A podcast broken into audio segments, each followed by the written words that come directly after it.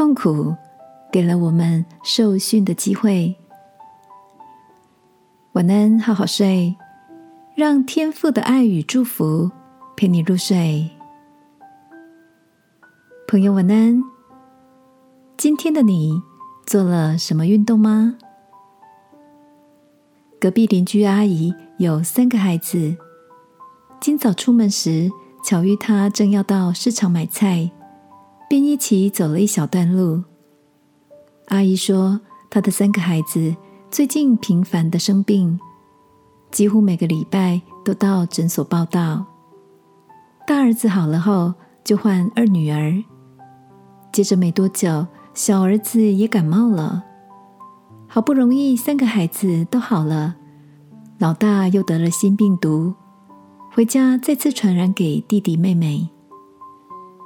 阿姨问医生：“为什么这一个多月来，孩子们不断的生病？”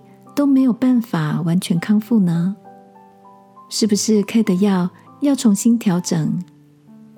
而医生微笑的说：“这些年因为疫情的缘故，大家很认真戴口罩，所以都不常生病。而当疫情渐缓，人们脱下口罩后，人体内的抵抗力因为放了两年多的长假，身体失去被训练。”变强的机会。我想到曾有一则报道提醒家长不要过度保护孩子，他们需要有机会锻炼失望的肌肉。美国投资企业家华伦巴菲特也曾说：“如果你向神求助，说明你相信神的能力；如果神没有帮助你。”说明神相信你的能力，亲爱的，你也正经历某些难处、挫折或是低谷吗？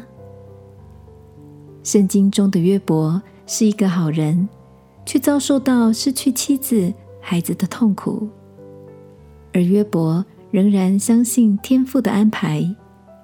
他说：“上帝知道我所行的路。”他试炼我之后，我必如金晶。今晚，让我们为自己所正承受的，求天父借机锻炼我们，变得更强壮吧。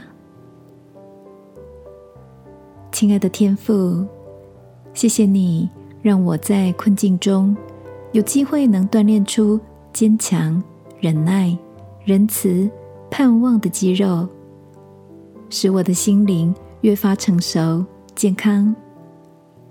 祷告，奉耶稣基督的名，阿门。晚安，好好睡。祝福你的身体与心灵健壮有力。耶稣爱你，我也爱你。